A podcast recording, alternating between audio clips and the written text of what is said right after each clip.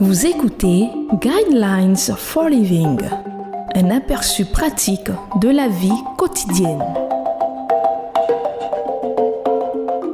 Bienvenue à votre émission Le Guide de la vie. Le thème que nous allons aborder dans cette émission est que signifie être réconcilié. Laisse ton offrande devant l'autel et va d'abord te réconcilier avec ton frère, puis viens présenter ton offrande. Matthieu chapitre 5, verset 24. Un homme sage a dit un jour, Celui qui ne peut pardonner aux autres brise le pont sur lequel il doit lui-même passer. Cependant, beaucoup de gens pardonnent, parfois même à contre-coeur, se rendant compte que s'ils ne pardonnent pas, Dieu ne leur pardonnera pas non plus. Ils accordent donc le minimum de pardon possible, comme s'il s'agissait de poussière d'or provenant d'une bourse qui serait plus légère à chaque dépense bien qu'ils aient pardonné au moins dans une certaine mesure, ils méprisent toujours la personne, ou du moins la tiennent à distance, ne l'invitant jamais dans leur cœur, ne ramenant jamais leur relation au niveau d'amitié ou d'amour qui était autrefois la leur. Le pardon est-il suffisant? Après tout, ce n'est pas facile de pardonner quelqu'un qui vous a blessé. Mais la question est celle-ci. Dieu veut-il que je fasse un pas au-delà du pardon pour arriver jusqu'à une réconciliation? Le pardon signifie que j'abandonne mon amertume et ma haine envers la personne qui m'a fait du mal. Se réconcilier signifie établir des liens, établir une relation avec la personne qui vous a blessé, qui vous a déçu et qui vous a fait du tort. La réconciliation est émotionnelle. Pardonner signifie enterrer la hache de guerre. Se réconcilier signifie se reconnecter. Pardonner signifie mettre fin à la guerre. Se réconcilier signifie réinventer la personne dans nos cœurs.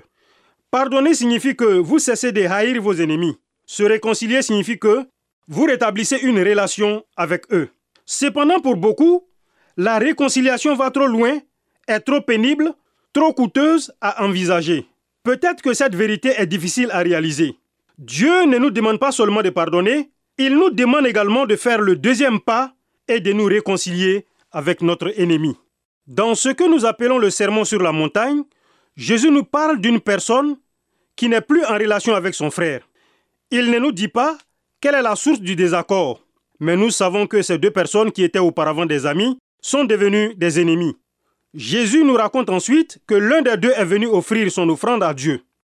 Aujourd'hui, nous dirions, il est allé à l'église. Jésus dit, va d'abord te réconcilier avec ton frère, puis viens présenter ton offrande. Matthieu chapitre 5, verset 24. Prétendre adorer Dieu n'a pas de sens lorsque vous êtes fâché avec votre ami.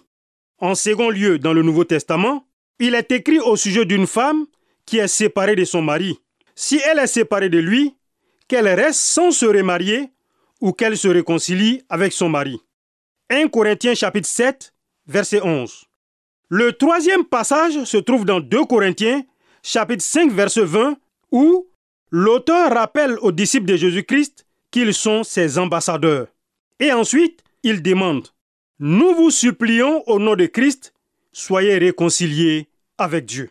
La réconciliation est rétablie dans votre cœur avec votre mari ou votre femme, avec votre frère, avec votre Dieu. C'est le but du voyage que vous entreprenez avec Dieu. Il vous donnera la force pour ce voyage, mais il faut que vous lui demandiez.